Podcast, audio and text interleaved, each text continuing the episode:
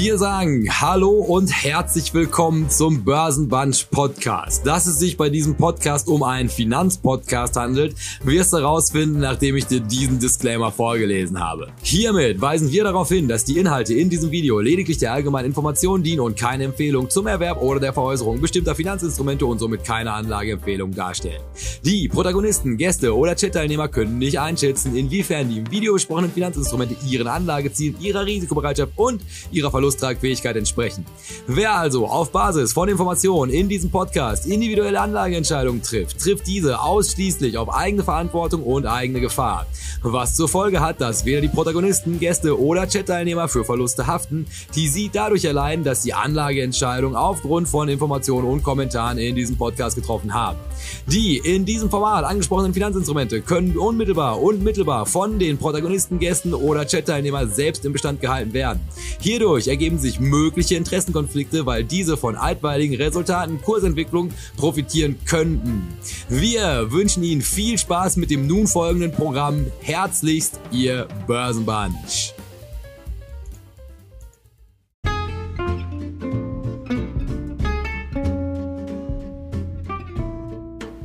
Ah, die Stimme aus dem Off. Die lässt ja in der Regel erstmal erahnen, dass sich irgendwas vom regulären Betrieb unterscheidet und das ist auch tatsächlich wahr. Denn wir haben es unglücklicherweise in dieser Woche nicht geschafft, was Neues zu produzieren, soll aber nicht heißen, dass du in dieser Woche podcast-technisch leer ausgehen sollst, weil wir ja grundsätzlich erstmal auf einen enorm großartigen Fundus von Börsenwissen zurückgreifen können. Haben wir dir auch für diese Woche wieder ein paar echte Klassiker zusammengestellt. Und ähm, das einfach nur der Hinweis, wenn vielleicht hier und da mal nicht zu 100% aktueller Bezug herzustellen wäre, könnte das daran liegen, dass er vielleicht nicht da ist. Aber mach dir keine Sorgen, die Folgen, die jetzt kommen, sind alle so ausgewählt, dass man die in der Regel auch, also fernab vom aktuellen Bezug, definitiv noch wertvoll verwenden kann. Egal wie rum, viel Spaß dabei. Live. Gucken wir, ob das funktioniert, auch ohne Herr Strelo. Gucken wir mal. Hier steht live.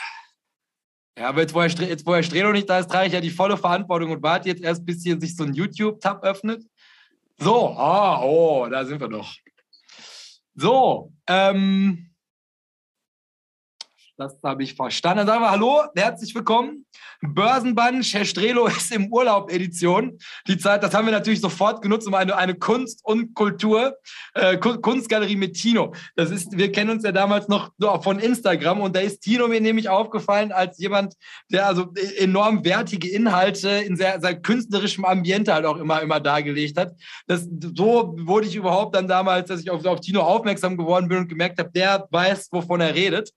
Und ähm, das habe ich mir jetzt natürlich nicht nehmen lassen. Und ja auch direkt, jetzt wo ich hier stehen habe, abonniert den Kanal, wo ihr schon hier seid. Wir grüßen Schönes alle. Bild. Schönes Bild. Äh, prima. Das ist Kunst. Das geht schon in die Richtung. Geht ja. ja. wann, wann denn nicht? Ähm, genau, dann will wir aber, ich war erstmal hier, jetzt wo ich Strelo nicht da ist, um aufzupassen, habe ich ja die, die Last der Welt dann auch auf meinen Schultern. Und den so. Chat. Und den Chat. Oh Gott, den, den Chat auch noch. Wir machen erstmal so. Hörst, hörst du was? Ja. Gut. Das, das klappt, klappt schon mal. Herr Strelo sitzt bestimmt im Urlaub und guckt sich das Elend an. Ja, ja, schlägt die Hände über den Kopf zusammen. Ja, atmet jetzt gerade durch, dass wir wenigstens den Disclaimer zeigen in seiner Abwesenheit. oh, das Klavier ist aber heute sehr zurückhaltend, ja. Ich glaube, ich glaube, ich habe, weil Herr Stredo mir nicht gesagt hat, ich soll den Haken bei Ton übertragen setzen, da übertrage ich den Ton nicht und du hörst ihn aus meinem Computer. Ah. ja. So, dann haben wir das, doch haben wir den, den, den Auf, den Pflichtteil schon mal erledigt. In diesem Sinne ein weiteres Hallo und herzlich willkommen. Börsenbunch Kunst und Kultur Edition, starkes, starkes Programm.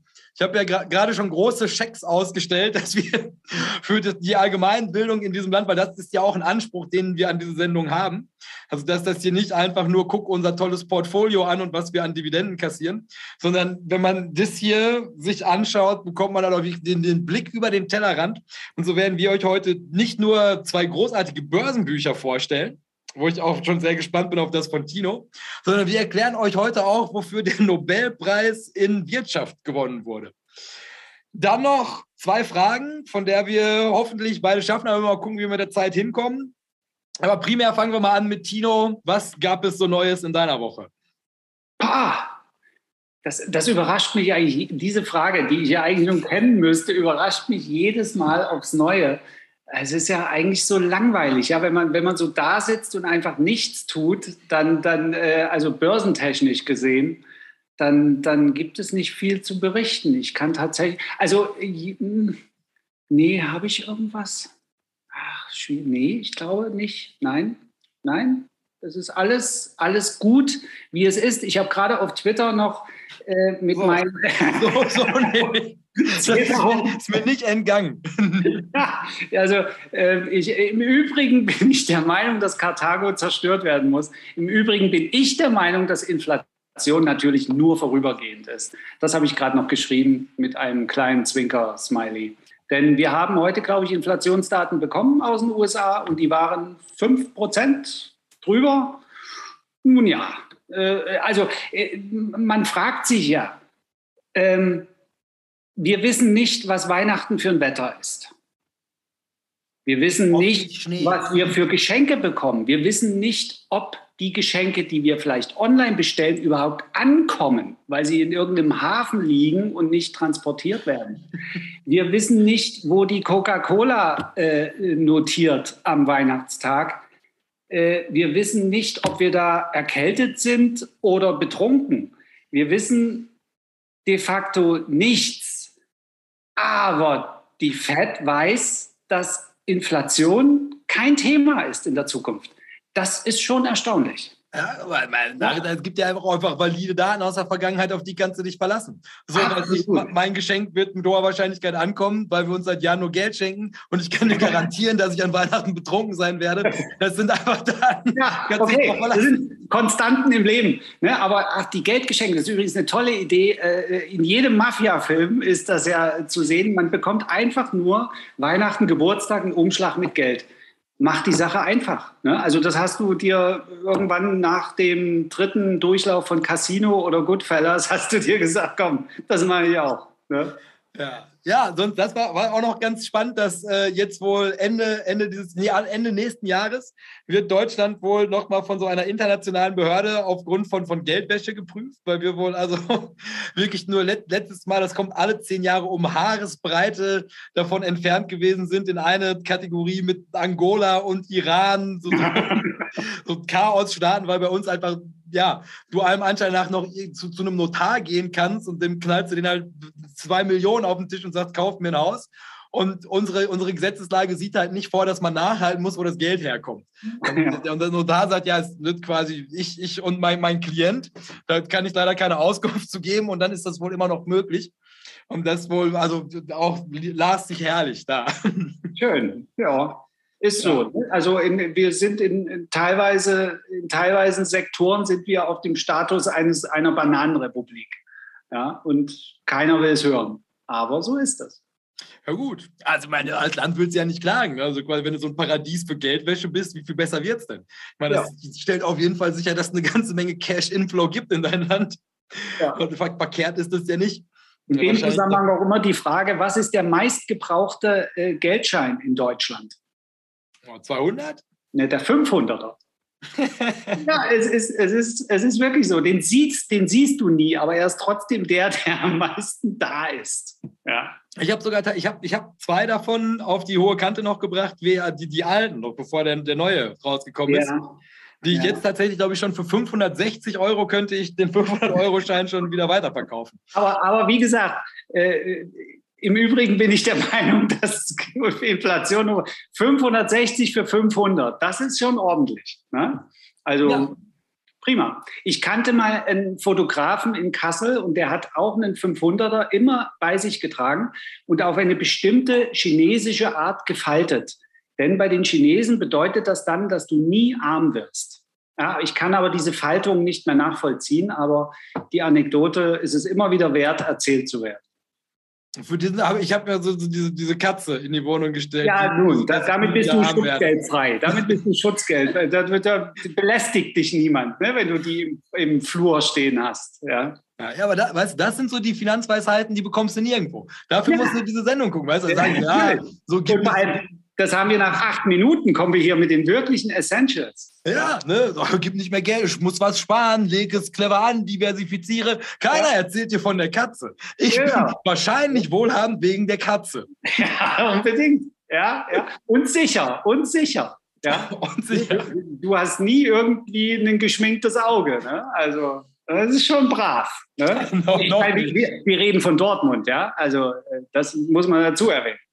Ja, es ist, ein, es ist ein heißes Pflaster hier. Ja, nun. ja gut, Tino, soll, willst du, bist du richtig gespannt? Ja. Wofür man im Jahr 2021 einen Nobelpreis gewinnen kann. Unbedingt, denn ich weiß es nicht. Ich habe auf diese Sendung gewartet, um es zu erfahren. Ja, weil mhm. man muss dazu sagen, also nachdem ich gestern, also ich war am, so am Sonntag, schrieb ich in die Börsenbunch-Gruppe, hey, sollen wir, sollen wir nicht dann nächste Woche den Nobelpreis machen? Und dann sagt der Stürmer, Mensch, das ist eine super Idee, mach das mal. Ja, aber ich bin nicht da. Hat er so, so, so stand's, genau. Ja, dann habe ich mich am, am, Montag lehnte ich mich zurück, um dann halt am, am, Dienstag so ein bisschen rumzuforschen, was da wohl passiert ist, um dann heute unter Hochdruck das auszuarbeiten, was, was ihr jetzt bekommt. Aber ich bin weitestgehend also muss man dazu sagen, hätte ich nicht gedacht, aber dass das mir das BWL-Studium irgendwann noch mal behilflich sein wird. Aber hier hat es tatsächlich zum ersten Mal seit, seit längerer Zeit einen Mehrwert stiften können. So. Aber erstmal ab so. Und dann so. Diese. Und dann sagen wir erstmal, warte, muss ich uns noch bevor. So, den ganzen Vorbereitungen. Sagen wir Hallo, herzlich willkommen. Börsenbunch TV, Bücher, Fragen, Nobel- und Preisedition. Ähm, wie ihr seht, es geht in die Kunstgalerie und äh, hätte, hätte ich das tatsächlich, aber da hätte ich ja heute nochmal für reisen. Ich hätte auch gerne eine Fliege angezogen für diesen großen Anlass. Denn nicht jeden Tag spricht man über einen Nobelpreis. So, dann stürzen wir uns nämlich auch mal direkt ins Vergnügen und machen fangen wir an. Machen wir schwedische Untertitel? Du kannst das gerne alles immer ins Schwedische und für die schwedischen Zuhörer. Das passt mir. Ich war ja Volkshochschulkurs und dann äh, mache ich das. Okay. kann, ja nicht, kann das nichts schiefgehen eigentlich. Ja, also wir fangen mal an. Oh, wir beginnen heute mit, mit einem, ihr, ihr lernt tatsächlich, ihr lernt was fürs Leben-Blog. Und zwar das erste Thema, ein aktuelles Thema ist der Wirtschaftsnobelpreis. Die Auszeichnung geht an drei Wissenschaftler, die sich mit sogenannten natürlichen Experimenten befassen. Und merkt euch das, weil ab hier wird es die ganze Zeit nur um natürliche Experimente gehen. Der Preis wird in zwei Hälften geteilt. Die eine Hälfte erhält David Edward Card. Der kommt ganz am Ende. Da sieht er dann die praktische Anwendbarkeit eines also natürlichen Experimentes und wo das dann halt auch wirklich relevant wird. Die, ähm, der gebürtige Kanadier forscht in der an der Berkeley University in Kalifornien. Und hier spare ich mir jetzt das ganze Gerausche. Wieso gehen die immer nach Amerika? Wieso machen die viel bessere Lobbyarbeit? Wieso sind amerikanische Unis grundsätzlich immer besser als deutsche? Und wieso ist der einzige deutsche Wirtschaftsnobelpreisträger auch in Amerika ansässig? Also irgendwas scheint hier mit unseren Wissensclustern nicht zu funktionieren grüßen wir dann nochmal das Bildungsministerium, was auch eine Rolle spielen wird bei der ganzen Geschichte hier.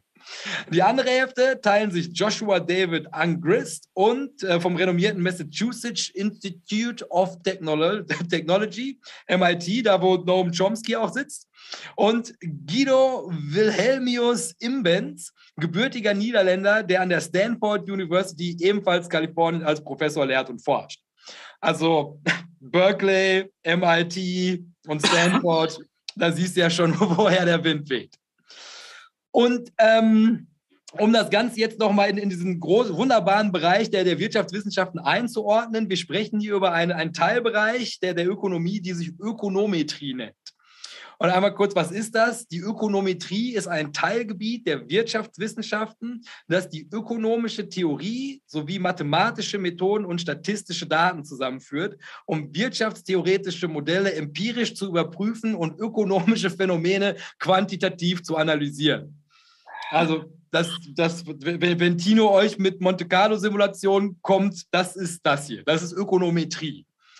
Und also bis hierhin zu Recht sagt ihr, ach du Scheiße, jetzt gehe ich erstmal eine halbe Stunde Pause machen und schalte dann bei den Büchern wieder ein. Aber das wäre nicht Börsenbunch, wenn wir das nicht so aufgearbeitet hätten, dass das am Ende jeder verstehen wird. Und wir fangen mal an mit dem, also wofür bekommen die jetzt den Nobelpreis? Also was hat es mit diesen Natural Experiments auf sich? Und die sind halt, also die bekommen Nobelpreis jetzt, weil das ist nochmal entscheidend. Also der aufmerksame Zuschauer beziehungsweise der echte Wirtschaftsfan wird sagen, wieso bekommen die jetzt einen Nobelpreis für was, was sie in den 90er Jahren gemacht haben? Und das liegt halt daran, dass jetzt seit quasi 20 Jahren diese Natural Experiments gebacktestet wurden. Und jetzt in 2021 ist die Welt sich sicher, das funktioniert. Die haben mit ihren Thesen recht gehabt und dafür kriegen sie jetzt einen Nobelpreis. Also, die Leute, die es gewonnen haben, haben, have provided us with new insights about labor markets, also es geht um den Arbeitsmarkt und haben uns halt gezeigt, dass halt quasi kausale Effekte von diesen Naturexperimenten, Natural Experiments ableitbar sind. Und uh, this approach has spread to other fields and revolutionized empirical research. Also empirische Studien werden revolutioniert dadurch, was die da jetzt rausgefunden haben. So, und jetzt, um den, den Zusammenhang zu verstehen, müssen wir uns erstmal angucken, wovon genau grenzen die sich überhaupt ab.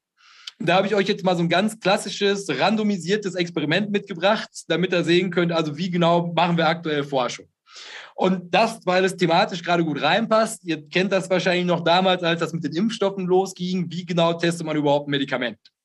Also du hast halt einen Wirkstoff in Medikamentenform und willst jetzt testen, ist das, ist das wirksam? Und dann suchst du dir halt quasi eine Gruppe an Leuten, an denen du halt diese Studie durchführen möchtest. Dann wird dann einmal randomisiert. Das heißt, die werden aufgeteilt in zwei verschiedene Gruppen. Eine, die halt quasi das Medikament bekommt und die andere als Testgruppe nebenher, wo man einfach abgleichen kann, was macht das Medikament und was passiert, wenn du den anderen Placebo gibst.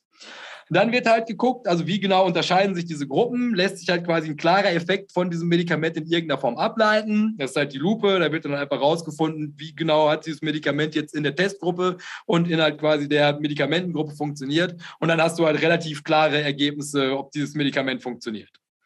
Soweit, so alles wie immer. So, und jetzt kommen wir aber zu diesen natürlichen Experimenten. Denn da gibt es natürlich auch Situationen, wo man dann sagen könnte, Mensch, das ist doch total super, wieso machen wir das nicht in anderen Bereichen? Und dann habe ich euch jetzt mal das Beispiel Schule mitgebracht. Also nehmen wir jetzt mal an, du sagst, also man könnte ja eigentlich auch mal gucken, wie genau wirkt sich Schule überhaupt aus. Also das heißt, wir nehmen halt quasi jetzt als Testgruppe Schüler, randomisieren die und am ersten Schultag, wenn die vor deiner Schule stehen, sagst du, die eine Hälfte von euch geht zur Schule und die andere Hälfte von euch geht jetzt nicht zur Schule.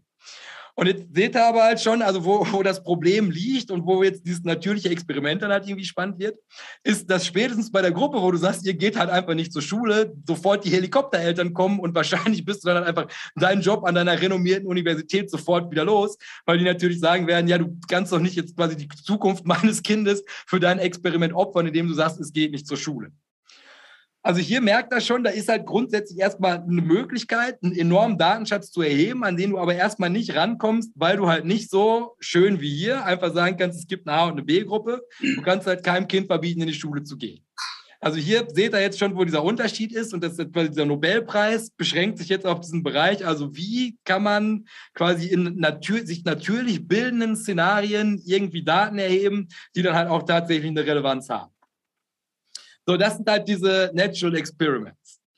Und ähm, da, also die Idee dahinter ist halt quasi, dass obwohl man halt theoretisch jetzt nicht einfach sagen kann, wir nehmen die komplette Welt als Forschungsfeld, man schon in der Lage ist, über diese natürlichen Experimente Daten zu erheben, die dann eine Relevanz haben, auf der man dann nachher auch, auch wirklich in der Lage ist, irgendwie valide Schlüsse zu ziehen. Ne? Solution is to use natural experiments ne, Situations arising from real life, also halt Dinge, die sowieso passieren und halt quasi die halt einfach gegeneinander auszuspielen, quasi der, dem gleichen Vorgehen, eine randomisierte Studie, eine links, eine rechts, um von da aus dann halt einfach wirklich zu gucken, was genau haben verschiedene Entscheidungen, die man so trifft auf diesem Planeten für Auswirkungen auf Gesellschaften. Soweit so noch im Thema. Mhm. Tino muss das, muss das stellvertretend für alle Zuschauer ja, verstehen. Sehr interessant, finde ich. Ja. So, und das bringt uns jetzt zu dem ersten Mann, nämlich Joshua D. Angus. Ja, quasi, er kümmert sich um Bildungsökonomik und Schulreformen, Sozialprogramme, Arbeitsmarkt, Auswirkungen von Einwanderung auf Arbeitsmarktregulierung. So, und jetzt wird es spannend, weil hier kommen wir nämlich jetzt direkt aus dieser Studie, mit der die den Nobelpreis gewonnen haben. Und zwar hat der jetzt, also diese Grafik bildet jetzt halt erstmal ab, dass quasi dein Einkommen steigt, je mehr Bildung du genossen hast. Also je, je länger du in der Schule gewesen bist, Years of Education, unten, ne, desto höher dein Einkommen. Und da sieht man jetzt zum Beispiel, also halt quasi, das ist ein signifikanter Schritt, ob du halt zwölf oder 16 Jahre zur Schule gegangen bist. Also da ist halt eine, massive prozentuale Steigerung drin, was du am Ende verdienst. Äh, äh, Schule ist mit inklusive Studium gemeint. Also, also aber was du an, an Bildung abgreifen ja, kannst, inklusive Studium nach hinten raus, dass du überhaupt auf 20 Jahre kommst. Okay. So, Ne, und dann sieht man jetzt halt quasi, also Leute mit, mit 12 Jahren, Education, have incomes that are 12% higher than those with people with only 11 years. Also das ist halt quasi zwischen 11 und 12 Jahren ist halt ein signifikanter Block, die verdienen 12% mehr auf ein Leben gerechnet. Und das ist natürlich erstmal was, wo man sagt, ja, macht ja auch erstmal Sinn. Also quasi je mehr der gelernt hat, desto besser kann er auch verdienen. Und da geht es jetzt aber los, dass die Leute natürlich sagen, ja, ja, aber warte mal, ne, das, könnte, das, kann, das hat ja hunderte Faktoren. Ne, der, vielleicht ist der, der da oben läuft, der ist einfach nur ambitionierter gewesen. Das muss ja nicht zwingend irgendwas mit dem Zeitraum zu tun haben. Ne, vielleicht war der halt einfach irgendwie in einer anderen Ecke, vielleicht hat der auch einfach nur besser aufgepasst in der Schule. Aber grundsätzlich kann man es jetzt nicht festnageln auf die Korrelation. Je länger die in der Schule sind, desto mehr verdienen die am Ende. Also man ist hier nicht in der Lage, quasi diese Korrelation ne, quasi wirklich als Kausalität am Ende darzustellen. Dass man halt sagt, je länger du zur Schule gehst, desto mehr wirst du am Ende verdienen. Und dann ist man quasi mit diesen anderen Experimenten hier erstmal in der Sackgasse, weil wie willst du das halt nachweisen? Das ist ja 100 Millionen Faktoren. Und was die Leute mit diesen Natural Experiments jetzt machen, ist, dass die quasi wie so kleine Detektive jetzt halt einfach gucken, also was können wir an Daten verwenden, um halt wirklich festzunageln, dass da eine Korrelation besteht, die halt auch signifikant ist.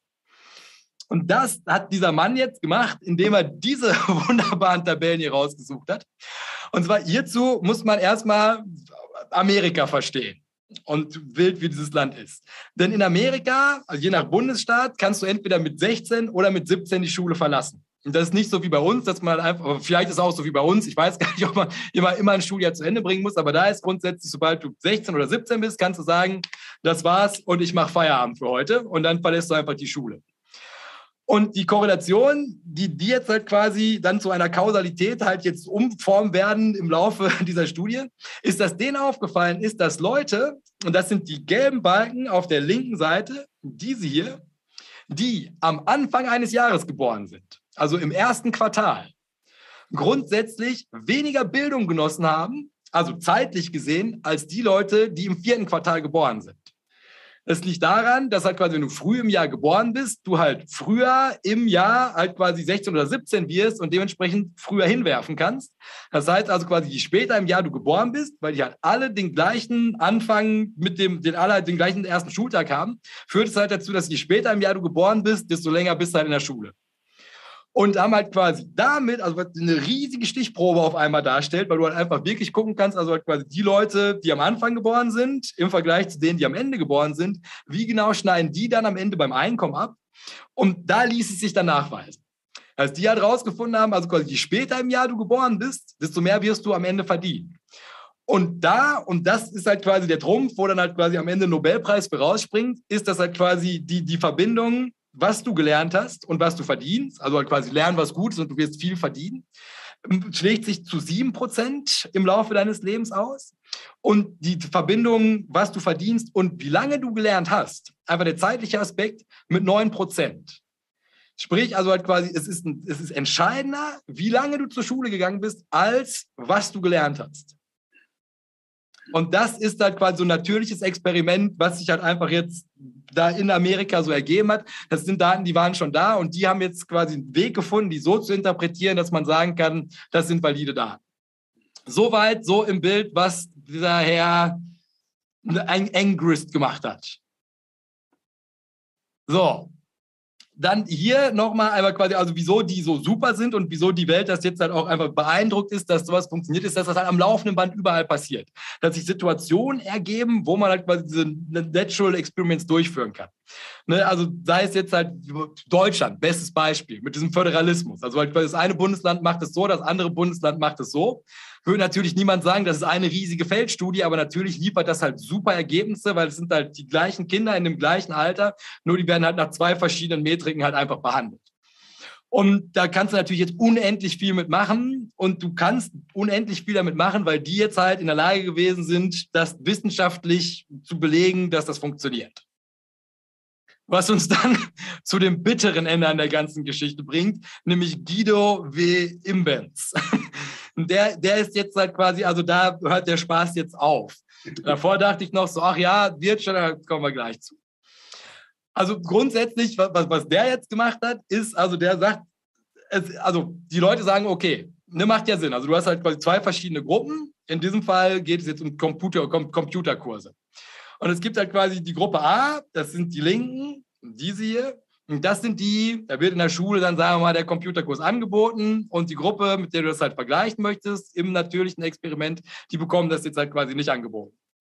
Und jetzt weißt du als Forscher aber halt auch nicht so wirklich, ne, quasi, also in der Gruppe 1 sind das jetzt halt welche, die diesen Kurs auch, obwohl du, nee, wenn du ihn nicht angeboten hättest, wahrgenommen hätten, beziehungsweise hast du jetzt in deiner Gruppe Leute, die halt sagen, ja, gut, dass sie mir das anbieten, aber eigentlich interessiert es mich nicht.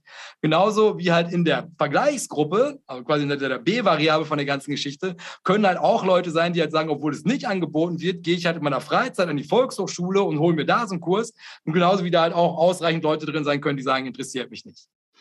Das heißt, theoretisch ist das jetzt quasi der Punkt, wo, wo der, der, der Natural Researcher dann halt einfach an, an, mit dem Rücken an der Wand steht, weil die Leute natürlich sagen, ja, wie willst du das denn dann überhaupt vergleichbar machen, wenn du halt überhaupt keine Ahnung hast, was in deinen Testgruppen überhaupt passiert? Ne, wird es ja Äpfel mit Bieren vergleichen.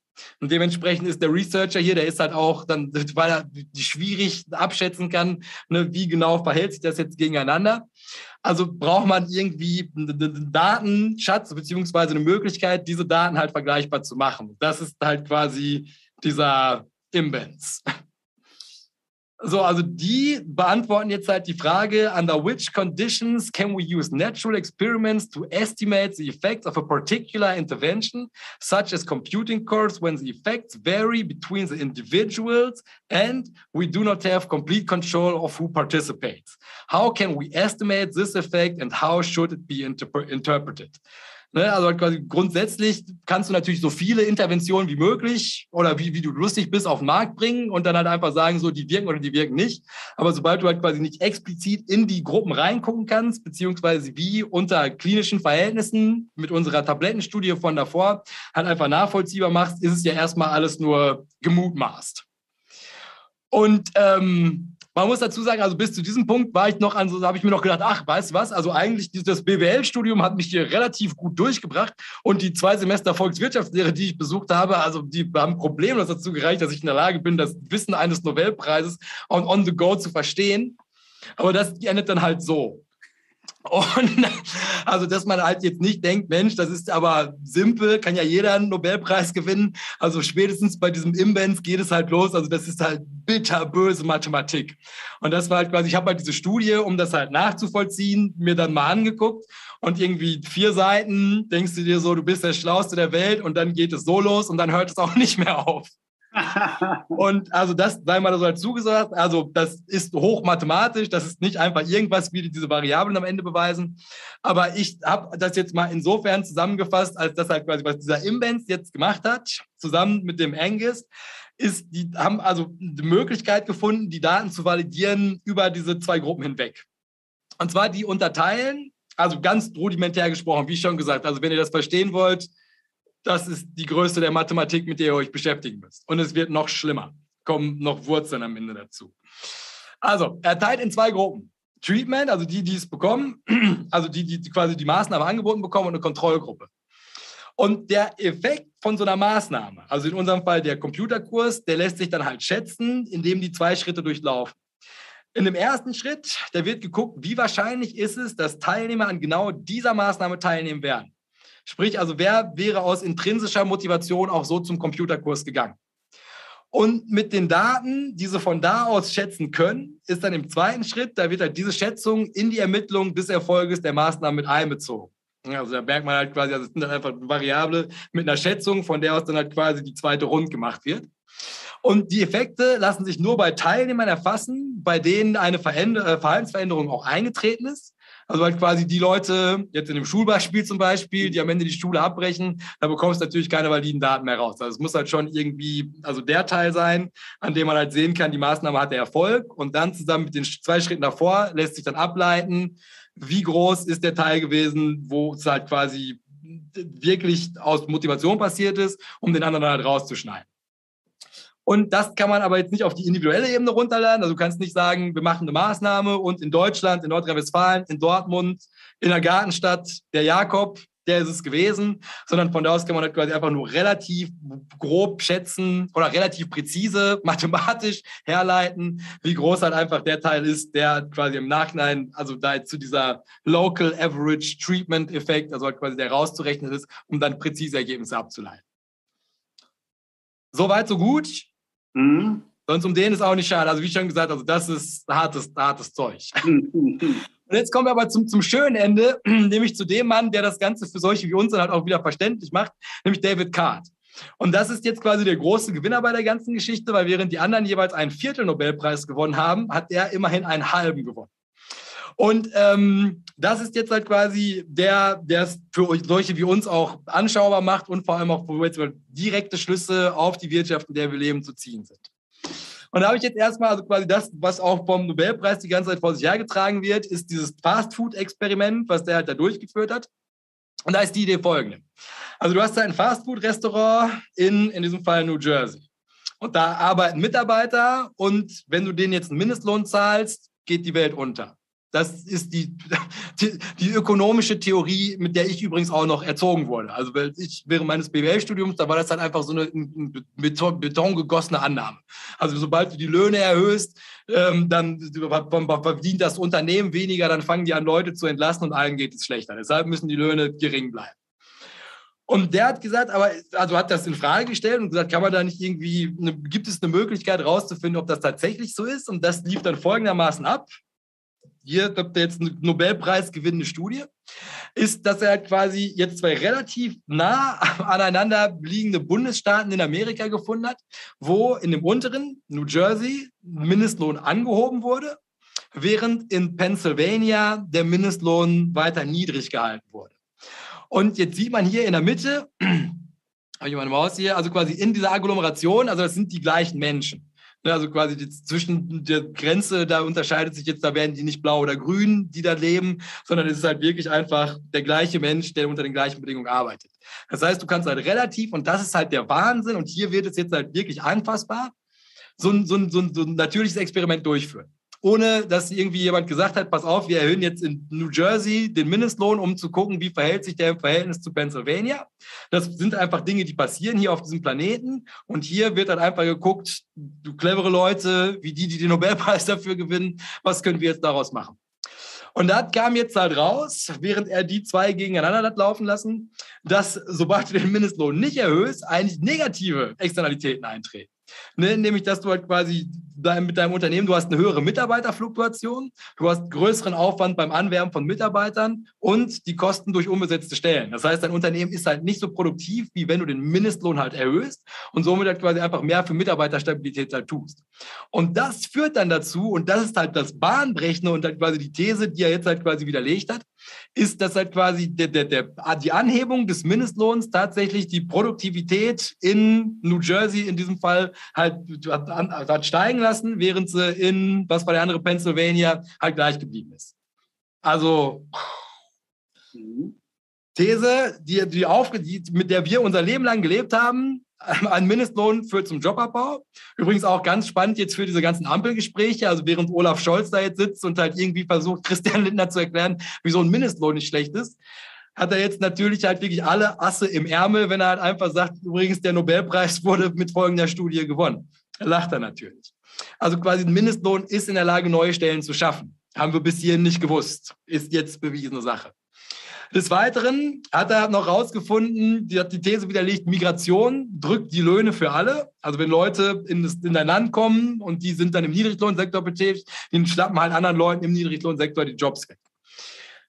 Das Experiment dazu ist damals, als Fidel gesagt hat, jeder, der Kuba verlassen möchte, kann Kuba verlassen. Irgendwie über 100.000 Kubaner damals nach Miami ausgewandert.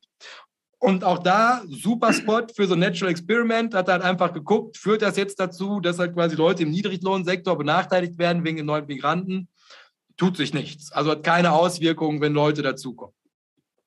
Dann, und der auch nochmal schön gewesen, staatliche Investitionen in Bildung hängen nicht mit zukünftigem Erfolg am Arbeitsmarkt zusammen eine These, von der ich nicht gewusst habe, dass sie existiert. Also, aber allem Anschein nach, also, also ökonomischer Alltag, dass die Leute gesagt haben, ja, wir können eigentlich gar nicht sicher sein, ob bessere Bildung dazu führt, dass da die Leute nachher gute Chancen am Arbeitsmarkt haben. Haben die auch wieder genial gelöst, dass sie halt einfach geguckt haben, ein Bundesstaat, der in Bildung investiert, gegen einen Bundesstaat, der nicht in Bildung investiert und haben dann nach Leuten gesucht, die halt quasi jeweils aus dem Bundesstaat in einen dritten Bundesstaat gehen. Und dann einfach geguckt, wie schlagen die sich in diesem Bundesstaat und halt grundsätzlich immer bessere Löhne für die Leute, die aus dem Land, aus dem Bundesstaat gekommen sind, wo in Bildung investiert wurde. Also staatliche Investitionen entscheiden über zukünftige Gehälter. So, oh, oh, oh. Das ist auf jeden Fall das zum Nobelpreis. Tino. Das ist eine Menge Holz. Was, was, was sagst du dazu? Ist äh, das, ist das, denkst du gerade, das ist ein Nobelpreis wert? Also, das ist schwierig zu sagen. Ähm, es passt, also Nobelpreise werden ja in den letzten Jahren zunehmend nicht mehr nach, nach äh, ihrer wirklichen bahnbrechenden, ähm, ähm, nach bahnbrechenden Inhalten vergeben, sondern auch zunehmend dem Zeitgeist ein bisschen untergeordnet. Und dass äh, diese gerade von dir so wunderbar äh, dargelegten Inhalte der Nobelpreisträger, wo, wofür die das äh, verdient haben, bekommen haben, passt natürlich genau in, in die Zeit, in der wir leben. Das muss man ganz klar sagen.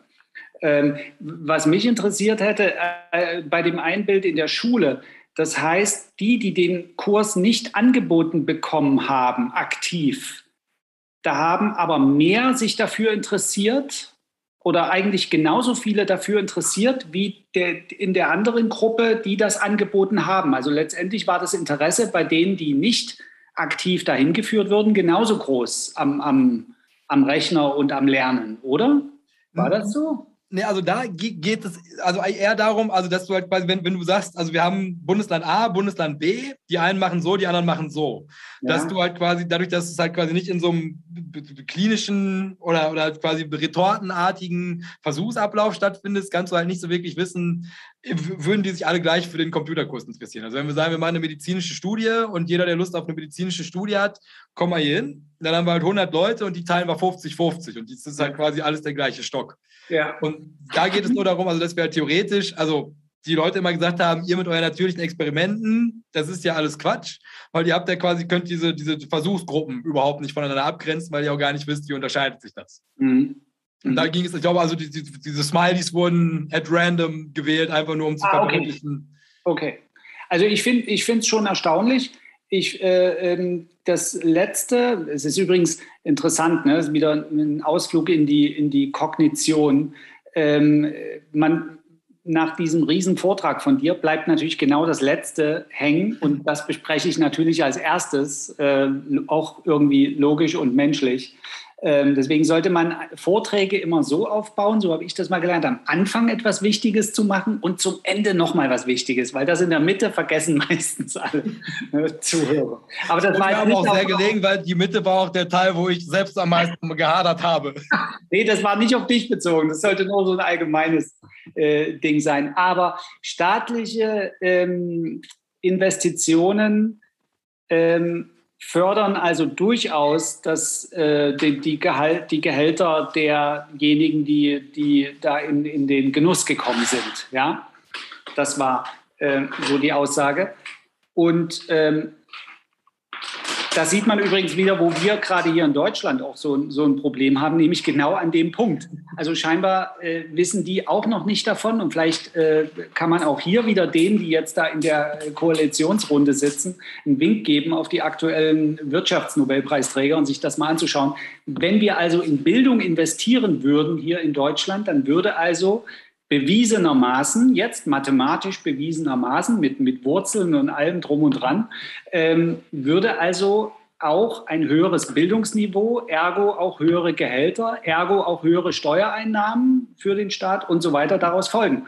Macht aber keiner hier. Ne? Ist auch irgendwie schade. Also man muss ja dann immer auch Wirtschaftsnobelpreis Theorie mit Realität vergleichen. Und da äh, sehen wir wieder mal, dass wir ähm, im Vergleich äh, nicht so gut dasteht. Aber das ist nur eine Randnotiz. Ne? Ist mir nur so aufgefallen, weil äh, wenn man hier so hört, ich weiß es ja nicht, ich bin ja nicht mehr an der Schule, äh, wenn man hört, was da so los ist und ähm, womit die sich rumschlagen und was die alles nicht haben und äh, also Schüler und Lehrer übrigens, also Lehrer kenne ich eher, äh, Schüler nicht mehr so. Ähm, dann ist das ja schon haarsträubend teilweise. Ne? Und, und nicht umsonst ist auch der, der Sog hin zu Privatschulen ja ungebrochen und da gibt es Wartelisten und staatliche Schulen sind entsprechend ein bisschen äh, in Verruf geraten, wahrscheinlich mit Recht. Also ich kann das nicht beurteilen. Ich war ja in der DDR in der Schule, ne? das, war ja, das war ja ganz was anderes. Ähm, aber ähm, so, also das zum Thema Investitionen würden sich lohnen. Wäre schön, wenn dieser Ruf in Berlin äh, gehört wird. Ja. Ansonsten war das Top-Information. Äh, äh ich wusste nichts davon. Und diese, diese, diese, dieses Bild mit den, mit den äh, Formeln erinnerte mich natürlich an Nassim Taleb, weil der ja in seinen Büchern auch einfach aus der Kalten mal so, so ein paar Formeln raushaut oder auch bei Twitter, wer, wer ihm dort folgt. Er gibt manchmal so, wie heißt denn das bei ihm? mathematisch irgendwas du jour. Äh, da, äh, ich ne, bin leider des Französischen nicht mächtig. Ähm, da gibt er so Wochenendaufgaben an seine Follower und löst die dann mit ihm. Und äh, das ist so, so sein Hobby. Und das taucht auch teilweise in seinen Büchern auf. Und er beweist dann auch mathematisch, wie bestimmte Dinge funktionieren oder nicht funktionieren. Äh, äh, Tail Risks und so weiter, was wir ja schon ein paar Mal hier erwähnt haben. Also das erinnerte mich auch gleich daran. Und ja, es äh, ist immer spannend, auch wenn man nur die Hälfte versteht oder auch nur gar nicht, ist es trotzdem spannend. Also ich fand das sehr, sehr gut. Also, weil, weil der, der Hit, also auch als ich damit gearbeitet ist, also weil du könntest ja theoretisch jetzt, wo das offiziell anerkannt ist, du kannst eine Menge jetzt auf einmal damit machen. Ne, weil man muss ja nur mal gucken, also wo genau entstehen halt einfach so, so Vergleichsgruppen miteinander. Und jetzt, wo die halt quasi das Go gegeben haben, dass man das halt irgendwie wissenschaftlich so darlegen kann, dass es halt valide wird und dass die Leute halt am Ende auch dein Ergebnis anerkennen müssen und nicht einfach sagen, hahaha, so hättest du das aber gerne, aber solange du es halt nicht wissenschaftlich nachweisen kannst. Und das ist, und das ist da das Problem, also jetzt unser Problem explizit, dass halt quasi diese Invents-Mathematik, die, die, konnte man jetzt auf die Stelle nicht mehr aufarbeiten, aber man kann, glaube ich, wirklich eine ganze Menge jetzt, da, also könnten bahnbrechende also Erkenntnisse in diesem Bereich Wirtschaft jetzt halt wirklich bestätigt werden. Ähm, ne, wie zum Beispiel also dieses mit, mit dem Mindestlohn. Ne? Also ich meine, weil ich habe das auch, mir wurde das so beigebracht, ne? also dass man einfach irgendwie gucken musste, also sobald die, die Lohnkosten zu sehr ansteigen und sobald halt irgendwie jemand von außen eingreifen möchte in meinen heißgeliebten Markt, hat das natürlich also enorm negative Auswirkungen für die gesamte Situation. Mhm. Und als ich dann die Studie dazu gelesen habe, wo ich mir gedacht habe, ja, also das macht alles absolut Sinn. Ne? Mhm. Ne? Und wenn man aber halt einfach so indoktriniert vom, vom Alltag in diesem ökonomischen Lehrstuhl halt einfach in die Welt gegangen ist und ich habe nicht mal, habe ich, hab ich das jemals wirklich hinterfragt? Nee, na, natürlich nicht. ne? Und jetzt aber mit, mit, mit solchen Erkenntnissen dazu, damit kann man ja wirklich viel machen. Und da können wir jetzt mal mehr als gespannt, was da dann halt auch draus wird in Zukunft. Ja, also sehr interessant. Ja, gerade gesellschaftlich interessant. Ne? Und deswegen sagte ich ja auch, es passt natürlich in die Zeit, weil wir sind in einer Umbruchphase weltweit gesellschaftlich und äh, da sind natürlich solche Ansätze, solche neuen Ansätze, die völlig neu gedachte äh, Lebensphilosophien beinhalten. Letztendlich am, am, Ende muss ja, muss ja eine mathematische Formel in ein Leben umgesetzt werden. Wir, wir, das, was die als natürliche Experimente bezeichnen, es handelt sich ja um Menschen, um die es da geht. Ja? Und jeder Einzelne hat ein Leben, was ihm sehr wertvoll ist und was er über das anderer stellt, weil es ihm wichtig ist, weil er sich wichtig ist. Und ähm, insofern ist das natürlich gerade jetzt aktuell in dieser Umbruchphase, in der wir uns unzweifelhaft befinden, ähm, möglicherweise vielleicht heute gar nicht absehbar, aber in Zukunft sehr, sehr nützlich, wenn es vernünftig angewendet wird. Ja? ja?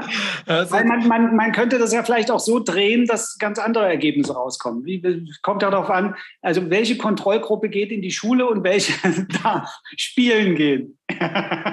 Ja, ja also, also erstmal, das, das Tolle ist, also nachdem man das jetzt einmal so gehört hat, ist man guckt halt ganz anders auf die Welt und man fängt jetzt automatisch jetzt an, überall diese natürlichen Experimente zu sehen. Mhm. Und äh, ich glaube auch, auch gerade Deutschland, wie schon gesagt, mit diesem Föderalismus, also das ist eine Spiel, wäre eine Spielwiese, wenn, und wie schon gesagt, ist ja nicht umsonst, dass die ganzen Weltklasse-Forscher immer aus Amerika kommen, ähm, man sowas hier auch etablieren könnte. Also ich glaube, man könnte hier in diesem Land enorme Erkenntnisse heben, wenn man mhm. denn wollte. Mhm. Und äh, ich glaube, dafür äh, bietet sich das total an und eigentlich also auch für so, so einen Wirtschaftsnobelpreis und wie du schon sagst, also das Ganze auch irgendwie zeitgemäß, ist das, glaube ich, also wirklich also eine wunderbare Sache, irgendwie so, so aus, aus, aus Soziologie und Ökonomie und das Ganze halt einfach wirklich mal wieder so ein bisschen zurück in die Lebenswelt des, des normalen Menschen zu bringen weil es das halt auch nachvollziehbar und es halt also allein dieses mit der Migration, also überleg mal, wie viele Populisten aktuell auf diesem Planeten mit genau dieser Parole skandieren. Ja, und wenn hier Leute reingelassen werden, dann habt ihr alle keine Jobs mehr, weil die nehmen euch den Niedriglohnsektor auseinander und die können jetzt halt quasi einfach faktenbasierend darlegen, dem ist überhaupt nicht so. Ne? Oder wenn sie halt sagen, es gibt keine direkte Korrelation von Investitionen in Bildung und den Zukunftschancen eurer Kinder. Auch das kann man jetzt halt nicht mehr anbringen. Genauso wie das mit dem Mindestlohn. Ne? Und also das sind also tolle Sachen bei. Also wirklich spannendes Zeug. Auf jeden Fall. Ja. Gut, dann, weil der Strelo nicht da ist, würde ich sagen, gucke ich mal in, in den Chat. Ja.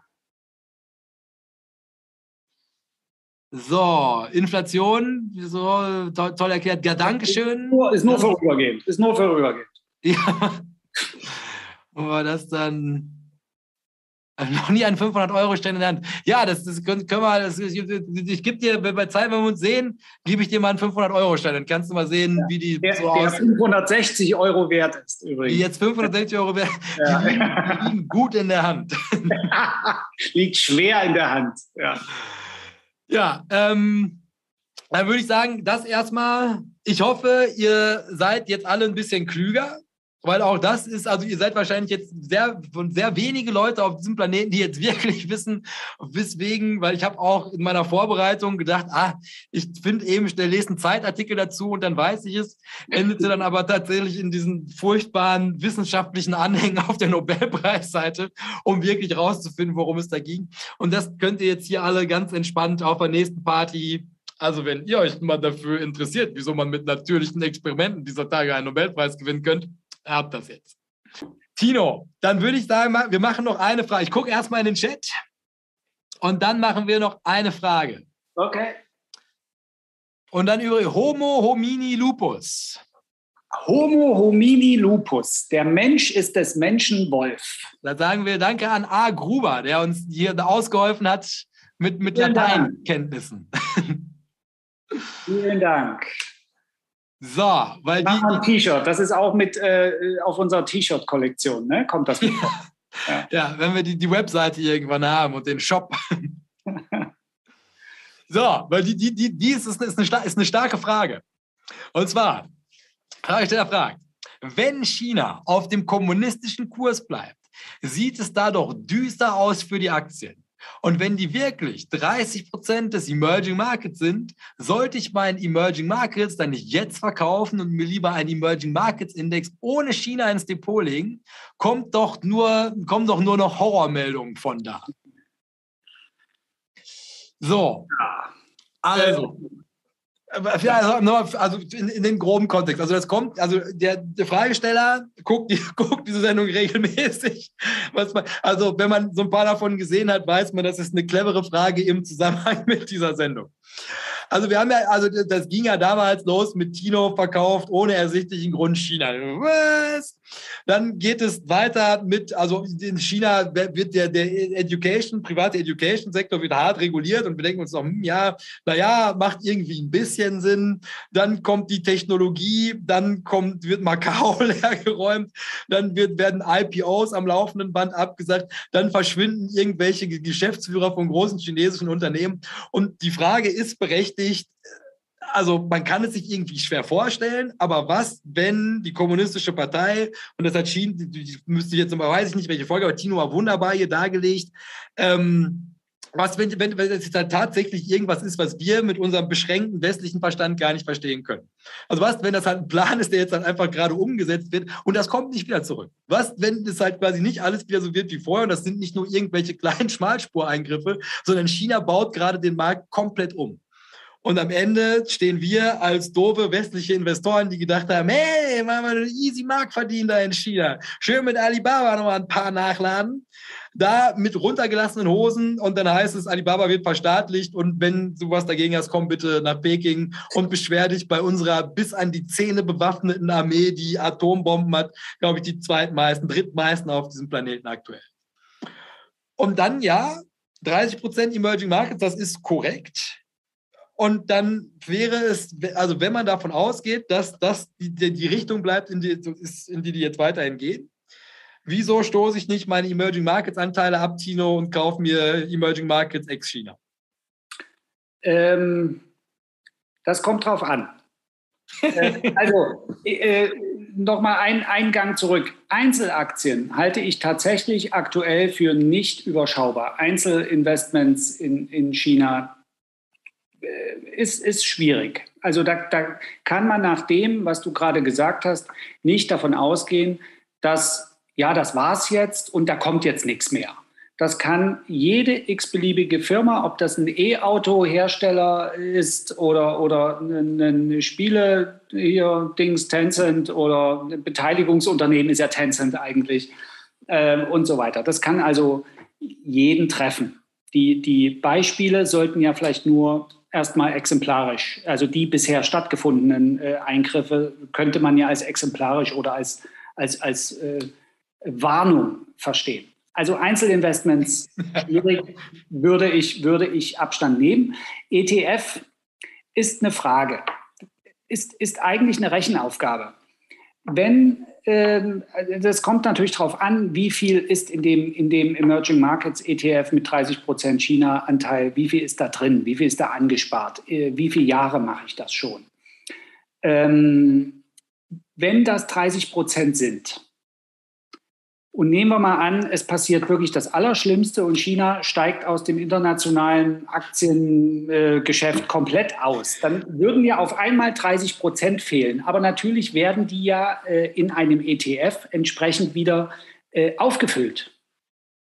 Die 100 Prozent Anteile in, in der Torte, da bleiben ja die 30 Prozent nicht frei, sondern die Länder, die da ohnehin schon drin sind, werden, füllen einfach dieses leere Tortenstück von immerhin 30 Prozent auf irgendwie. Und auf lange Sicht gesehen könnte man auch von einer gewissen Entwicklung, gerade im asiatischen, äh, ozeanischen Raum, äh, ausgehen, sodass dieser Dip, der dann durchaus entstehen äh, würde, also diese Korrektur, ne, also auf einmal wäre natürlich der Kurs dieses äh, ETFs, wir reden jetzt nur von einem mathematischen Beispiel, der wäre natürlich, das wäre ein Einbruch ganz klar. Aber das würde aufgefüllt und äh, die anderen Länder, die in diesem äh, ETF drin sind, Emerging Markets, würde das ja nicht betreffen. Wir gehen jetzt erstmal von einer theoretischen Welt aus, wo es keine Globalisierung, keine äh, Wirtschaftsbeziehungen äh, zwischen Japan und China oder zwischen Indonesien und China und zwischen China und Vietnam und so weiter und so weiter gäbe weil das würde vielleicht auch hier den Rahmen sprengen und das wäre auch Zukunftsmalerei und, und Kaffeesatzleserei, was dann passieren würde. Also je nach meiner, meinem Investment würde ich das entweder lassen und sagen, ich habe eh vor, das so und so lange äh, durchzuhalten. Und wenn China rausfliegt, dann verkrafte ich das, weil ich habe dann einen Sparplan und ähm, ich bin jung genug, also ich bin nicht 50 und, und äh, wir haben jetzt 20 Jahre lang ähm, ein, ein Seitwärtsmarkt, ne? das, was ich vorhin im Zusammenhang mit Schiller äh, gesagt habe, diese Phasen gibt es an der Börse, also bloß nicht von ausgehen, dass das einfach immer nur steigt. Wenn ich aber jung genug bin, dann würde ich es lassen. Wenn es viel, einen großen Teil meines Portfolios betrifft, dieser ETF, dann würde ich ihn reduzieren. Auf jeden Fall. Weil Risiko ist das Wichtigste und das Einzige, was du aktiv beeinflussen kannst als Investor. Du kannst dein Risiko bestimmen. Und dein Risiko bestimmen kannst du, indem du in riskanten Märkten einfach die Positionen verringerst und rausgehst, entweder komplett oder partiell. Und ähm, alle anderen Sachen, was ich gerade sagte, sind nur Szenarien und keine davon muss eintreffen. Es kann etwas sein, worüber wir hier gar nicht sprechen, was gar nicht vorstellbar ist, ab, äh, äh, das, was dann Wirklichkeit wird. Und meistens ist es übrigens so, dass die Dinge, über die man nicht nachdenkt, genau dann der Auslöser sind für irgendeine Katastrophe. Aber auch manchmal auch schöne Dinge. Ähm, das war ein, mal ein, netter, ein netter Nebensatz. ja, nun, äh, wir wollen es nicht ganz hier. Wir wollen uns ja auch diesen, diesen diesem Sog, dieser Feedback-Schleife nicht ganz entziehen. Ja, wir wollen ja so ein bisschen positiv hier mitmachen. Ähm, so würde ich vorgehen. Also je nach, zusammengefasst nochmal, je nach ähm, Investmentgröße, mein Gesamtportfolio betrachtet, würde ich entweder sagen, läuft, weil ich habe Zeit, ich bin jung genug, oder ich reduziere, weil tatsächlich ist China gerade ein bisschen schwierig abzusehen. Man, man kann einfach nicht dahinter schauen, warum diese ganzen Verrücktheiten stattfinden. Also das ist ja in, in vielen äh, Märkten, benimmt sich ja China gerade etwas, etwas dumm.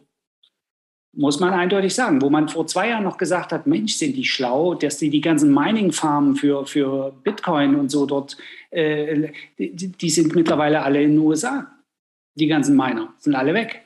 Ja, die haben sich also eine komplette Technologie abgeschnitten eine mögliche Zukunftstechnologie und so weiter. Und so gibt es diverse andere äh, Dinge, die dort völlig schief laufen. Der Immobiliensektor, das haben wir auch schon erwähnt. Also aktuell ist es merkwürdig und wenn es merkwürdig ist, sollte man Abstand nehmen und Risiko verringern. Also ich denke mir grundsätzlich, ist ja, also man, man hat ja den Emerging Markets wahrscheinlich in einem schön abgerundeten Portfolio zusammen mit seinem MSCI World rumfliegen und man hat das damals eingerichtet aus dieser Diversifikationsgründen. Also wir haben halt gesagt, also wir wollen das Geld global streuen. Wenn es hier nicht arbeitet, soll es halt da aktiv sein. So, und jetzt ist es natürlich, also in, in diesem Fall würde ich mich tatsächlich anschließen, also es ist, es ist auch eine berechtigte Sorge. Also es sind Szenarien, über die ich auch nachgedacht habe in meiner Praxis. Aber dann sind es natürlich halt auch, jetzt ist das vor kurzem abgewandt worden, aber es ist noch gar nicht so lange her, da hat man da ernsthaft darüber diskutiert, Amerika würde pleite gehen. Und da kam ja dann auch, jetzt kommt jetzt nicht zwingende Frage, sollte ich jetzt meinen MSCI World verkaufen und einen MSCI World ex Amerika kaufen, weil ich besorgt bin, dass da eine Katastrophe passiert. Ähm, ist hier natürlich, also man muss ja immer noch dazu sagen, also es ist jetzt nicht irgendein Land, also es ist jetzt nicht irgendwas, weiß ich, Singapur. Ich mache mir Sorgen um den Singapur-Anteil. Also wenn, wenn, da, wenn es 30 Prozent hat, dann hat es natürlich eine gewisse Signifikanz in diesem ETF. Also es ist halt ein Riesenmarkt. Und klar, da passiert jetzt halt allerlei Wildes, aber kann man sich, und das ist halt quasi der, der Gedanke, den ich damit einfließen lassen würde, weil also es, ist, es wackelt ja wirklich an den Grundfesten der Portfolioallokation, wenn man dann einfach sagt, ich nehme ich nehm so einen großen Teil der Welt halt komplett aus dieser gut diversifizierten Geldanlage, die ich mir da gebaut habe, mit raus. So, also, also kann ich mir vorstellen, dass China tatsächlich sagt, wir, wir steigen komplett aus aus dem internationalen ineinandergreifenden Finanzsystem über die Kapitalmärkte. Und was wäre die Konsequenz? Erster Gedanke, klar. Also eine gewisse Autonomität haben die sich, weiß Gott, geschaffen. Also die haben jetzt die letzten 20 Jahre, haben sie alle da reingelassen, die haben die Technologie, die sich da komplett selbst entwickelt, haben das komplette Land auf Stand gebracht. Also wenn man sich eine chinesische Stadt und eine deutsche Stadt anguckt, dann weiß er aber mal, wer in der Vergangenheit lebt und wer nicht. Und also so wirklich darauf angewiesen wären sie jetzt nicht zu sagen, wir müssen es dem Westen noch irgendwie recht machen. Die stehen ganz gut, die sind wirtschaftlich autonom, die haben, auch das haben wir ja mit unserer westlichen Arroganz grundsätzlich immer mal ganz gerne unter den Teppich gekehrt, auch ent entscheidende Ressourcen global akquiriert, also halt quasi so eine Kornkammer da irgendwie in Afrika geschaffen, wo die die Freunde haben. Die sind da hingegangen, die haben da die Straßen gebaut, die haben da die Schulen gebaut und die haben gewisse Quoten jetzt vereinbart, dass die halt quasi, also selbst wenn da mal irgendwie eine Ernte ausfällt, können die die importieren auf genial eingerichteten Weg.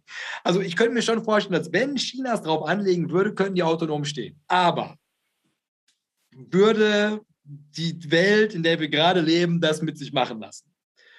Und da sehe ich eigentlich geradeaus durch nur das Katastrophenszenario. Also wenn die jetzt einfach sagen, so, wir nehmen alle unsere Unternehmen vom Kapitalmarkt und die Investoren international können das halt entweder nehmen, unser Angebot, eine Alibaba, da geben wir euch pro Anteilsschein 5 Euro für, take it or leave it, dann glaube ich, wären die böse. Und ich glaube, in so einer Situation würde Amerika handeln. Und China würde das nicht mit sich machen lassen. Russland möglicherweise würde sich China anschließen und dann, glaube ich, wären wir in einem Weltkriegsszenario. Und dann, glaube ich, spielt es wahrscheinlich keine Rolle, wo du gerade dein Geld angelegt hast. Und vor dem Hintergrund würde ich sagen, also quasi das rein hypothetische Szenario, dass wir in einer nuklearen Katastrophe untergehen, überwiegt aufgrund der Rationalität des Menschen hoffentlich nicht. Das heißt, ich würde im Ernstfall sagen, fährst du, wenn es halt wirklich, also wenn wir über diese klassische Allokation sprechen, MSCI World, MSCI Emerging Markets und den Emerging Markets halt in einer Größenordnung, die mit deiner eigenen Risikopräferenz dann auch funktioniert, dann würde ich es, glaube ich, weiterlaufen lassen in der Annahme, dass halt quasi einfach der, der, der Wert der Diversifikation und China als Markt zukünftig eine Relevanz hat, die man nicht einfach so aus dem Portfolio schmeißen würde. Ja meine, also wie ich, weil ich habe auch tatsächlich, ich habe die Frage gelesen und habe mich halt wirklich kritisch hinterfragt, mache ich gerade was Doofes, ein ETF zu besparen, wo 30 Prozent China drin sind. Und das ist quasi die also Analyse, wo ich dann abschließend gesagt habe, wahrscheinlich war ich besser damit, jetzt im Ernstfall diese kleine Delle zu durchsparen, als jetzt panisch zu werden und dann sollte sich China aber halt wieder positiver entwickeln mit den riesigen Wachstumschancen, die das hat, dann halt nicht investiert zu sein. Man, äh, vielleicht noch mal ein, ein Praxistipp, einfach mal rechnen. Nehmen wir mal an, dein Depot ist 10.000. Ähm, die Aufteilung von dir gerade geschildert, dann nimmt man doch so klassisch 80-20. Ne? Ist das so, so üblich oder 70-30 so in diesen, ne? bei, dieser, bei, dieser, bei dieser Konstellation? Ähm, heißt also, 3000 Euro wären jetzt in diesem Emerging Markets ETF, korrekt? Wie viel haben wir? 10.000? 10.000. Dann ja, ja. Ein hypothetisches Beispiel. 3.000 sind da drin. Davon sind 30 Prozent jetzt massiv gefährdet. Wir gehen vom Worst Case aus. Das sind 1000 Euro. So, und jetzt fragst du dich, verkrafte ich das? Das sind aufs Gesamtportfolio bezogen 10 Prozent, die wirklich jetzt riskanter sind als die anderen. Aktienanlagen sind immer riskant, aber das jetzt konkret wäre ja etwas mehr als riskant. Also reden wir hier über 10 Prozent des Gesamtportfolios. Und so kalt würde ich da rangehen. Rechnen und überlegen, ob ich dieses Risiko tragen kann und äh, äh, damit leben kann, mit diesem Worst Case. Ansonsten, wenn ich damit nicht leben kann, reduziere den Anteil. Wenn es okay ist, bespare und gehe davon aus, es wird sich klären oder die Lücke dieser 30 Prozent in diesem ETF wird aufgefüllt durch die anderen Länder, die ja immer noch drin bleiben. Ja, also so, also auch gerade jetzt, wenn man es nochmal so wirklich mit, mit, Zahlen unterfüttert, ist es also, ne, also wenn das jetzt nicht irgendwie so eine 50-50 oder halt zu, zum Vorteil des Emerging Markets ausgelegte Allokation am Ende ist, ähm, ist es verkraftbar, sollte das passieren, weil das ist die ganze Idee hinter Diversifikation. Also das sollte irgendwas ausfallen, also klar, jetzt in einem Amerika-Beispiel, das wäre wirklich problematisch, wenn 50 Prozent des großen Anteils des 70, der 70-prozentigen Position auf einmal weg wären. Das wäre nicht so leicht zu verkraften für die meisten Anleger. Aber quasi in dem sowieso eher spekulativen Teil deines Portfolios, nicht 100 Prozent, sondern mit 30 Prozent tiefer im Risiko zu stehen, für ein Szenario, Ne? Und man muss auch dazu, jetzt hier brandaktuell, Charlie Manga hat Alibaba gekauft. Und zwar nicht zu knapp. Und Aber das, das muss man, das ist übrigens, jetzt sind wir wieder bei Robert Schiller, weil da würde jetzt, ja, Charlie Munger hat aber das und das gemacht. Der hat ein Portfolio, was Milliarden groß ist und die Alibaba-Position ist 0, irgendwas Prozent. Das, das, ist, das ist ein Spaß. Das ist einfach eine Wette. Und wenn der, wenn der verliert, dann, dann gibt er das seinem Steuerberater und der setzt das auf die Minusseite drauf. Ja, der hat also Positionen, die dagegen stehen, die äh, in einer ganz anderen Größenordnung sich befinden, in seinem Privatfonds. Der hat ja, äh, ne, man denkt ja immer, der ist nicht äh, selber aktiv und, und latscht da jeden Tag nur zu, zu Warren, aber der hat ja auch einen eigenen äh, äh Fonds. Und äh, das muss man also immer im Verhältnis betrachten. Da werden immer so Einzelmeldungen rausgepickt. Das ist genau das, wie es gerade passt. Ja, Hoffnung, Alibaba, ah, Charlie Munger, da habe ich doch die F13-Fillings äh, gelesen. Mensch, der hat ja gekauft. 200.000 Stück, ja, ich werde verrückt, das ist ja, das ist ja das Signal für mich. Dabei ist, ist demjenigen völlig unklar, in, mathematisch bezogen, in welcher Größenordnung sich das bezogen aufs Gesamt Portfolio von Charlie Munger bezieht, nämlich ein Schnipp, das ist gar nichts. Ja, und da schreibe ich alles genauso. Ähm, und passt auch wunderbar in diesen Kontext Neues. Aber von der Idee, glaube ich, hat es auch, auch gerade bei, bei solchen Leuten spielt ja wahrscheinlich auch Prestige so eine gewisse Rolle mit rein. Also ich glaube, so, so, ein Charlie Manga, der will am Ende nicht der Doofe gewesen sein, der in China investiert hat, kurz bevor es untergeht. Ne, also es ist ja genauso wie keiner will 2007 noch in Lehman Brothers investiert haben, obwohl die Kurse auch gut standen. Und äh, ne, ich meine, da haben sich auch so ein paar Leute die Finger verbrannt. Wie viele Leute haben Wirecard noch gekauft, als nach dem ersten großen Rücksetzer auf 80? Ja, so günstig kommst du da nie wieder ran. Doch, es ging noch günstiger. Ja, und wenn, aber jetzt, jetzt äh, berühmt sich keiner mehr damit, damals Wirecard gekauft zu haben. Ja. Und, ähm, ne, und, und da meine ich halt also quasi, also das Szenario, in dem ich halt wirklich sagen würde, die vollen 30 Prozent fallen dir aus. Sprich, also meine, China würde ja, würde ja nicht untergehen, das würde ja wahrscheinlich weiter florieren, aber es würde sich halt quasi einfach, es würde sich komplett aus dieser westlichen Wertekanon-Situation halt rauslösen und sagen, wir starten jetzt unser eigenes paralleles System. Also es ist ja nichts anderes als ein Gegenentwurf zu dem, was wir auf dieser Welt gerade machen. Was auch, auch tatsächlich ein Szenario, auch, auch darüber kann man, müsste man mal nachdenken.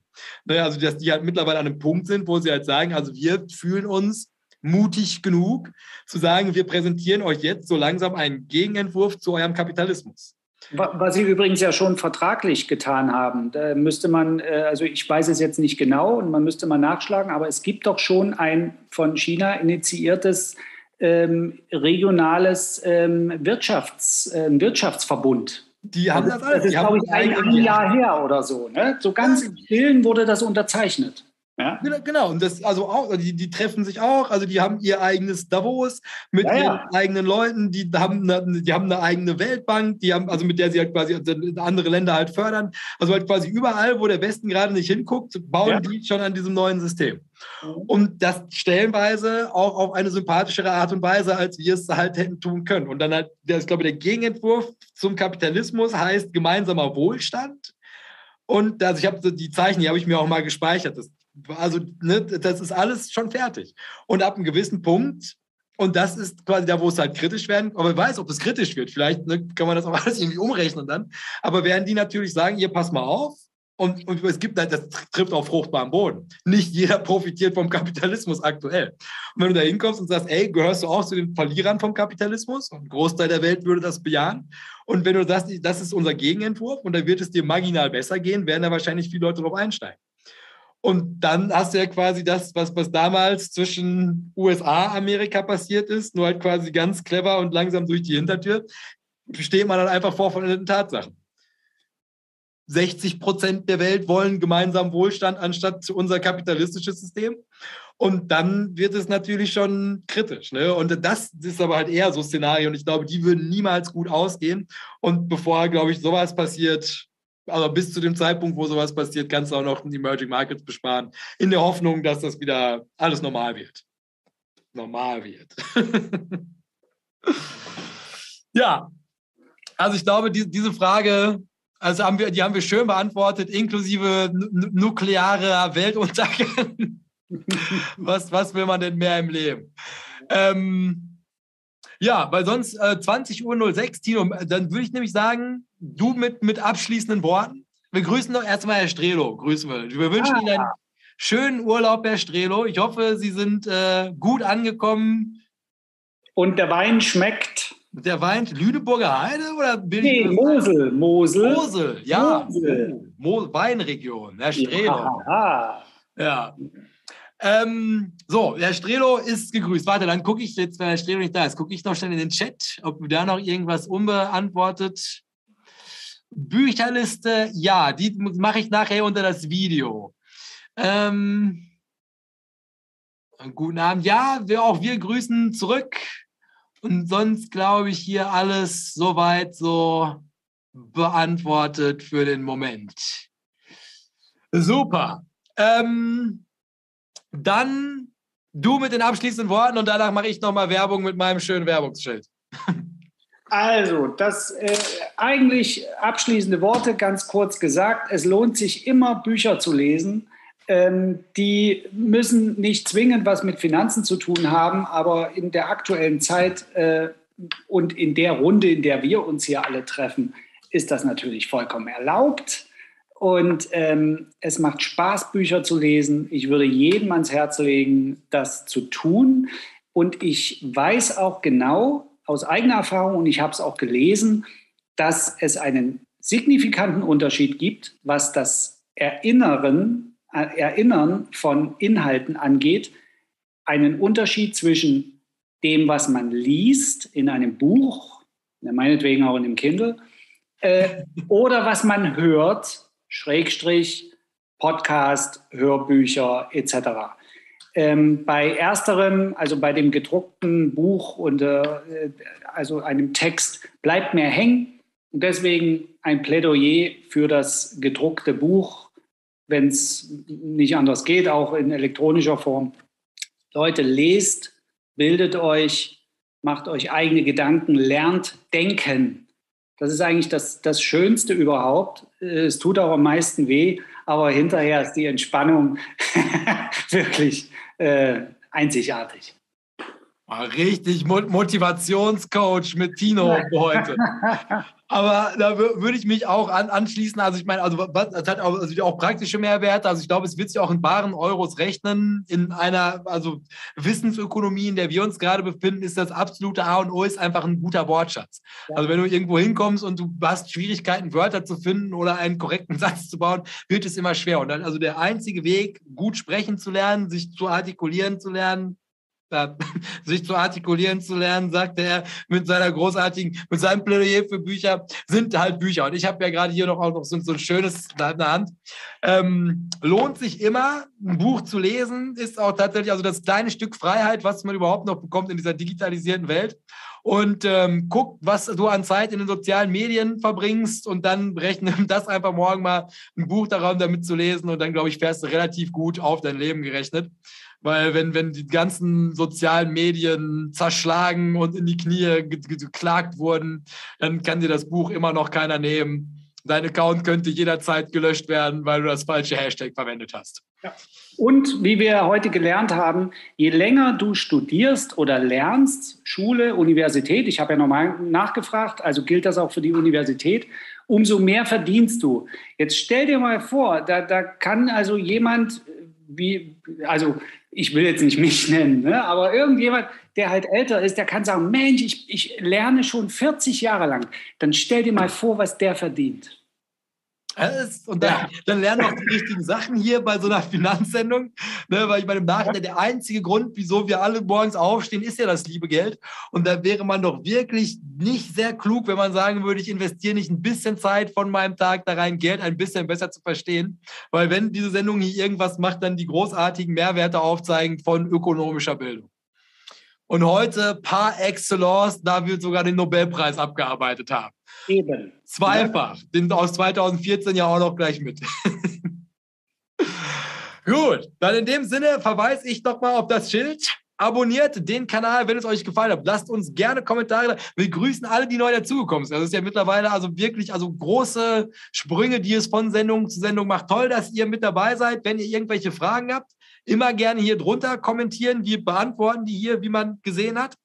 Ähm, deshalb gerne auch den Kanal abonnieren mit, mit der mit, ja, ja, ja, ja, ja, mit, ja. Mit, mit, mit, der Glocke, damit ihr auch Benachrichtigungen bekommt, wenn das hier live geht, damit ihr live miterleben könnt, wenn eure Fragen beantwortet werden.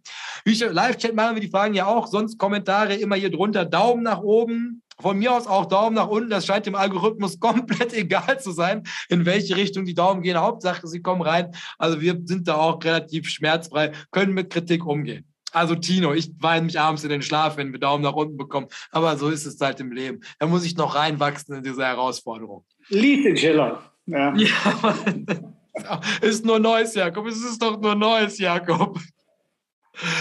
Ja, sonst hätte ich gesagt, nächste Woche geht es dann wieder weiter mit Herr Strelo. Da weiß ich, jetzt müssen wir noch mal gucken, da hatten wir auch irgendwas, oh, wir haben so viel zu tun.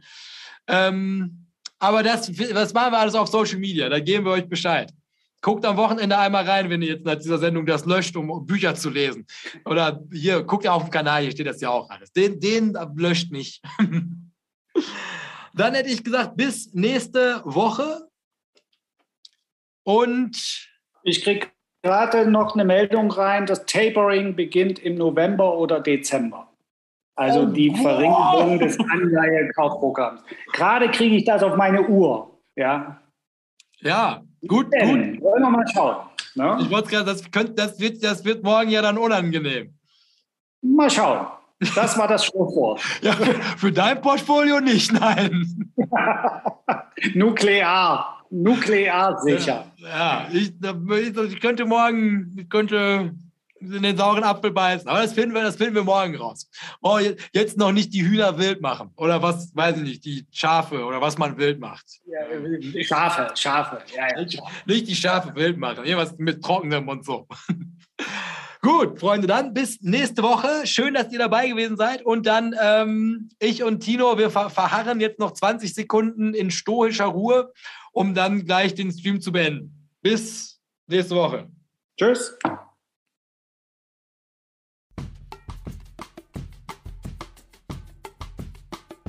Dieses ist der offizielle Abgesang von den halben Folgen. Hier weise ich dann immer noch mal darauf hin, dass der zweite Teil von den halben Folgen jetzt immer am Dienstag um, sagen wir mal, 6 Uhr morgens kommt, damit ihn auch jeder, der möchte, auf dem Weg zur Arbeit hören kann.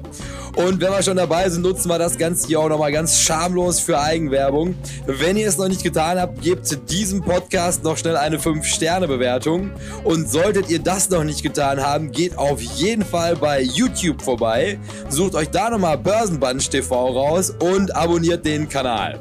Ansonsten würde ich sagen, hören wir uns Dienstag. Macht euch ein schönes Wochenende und bis dahin beste Grüße vom Börsenbunch.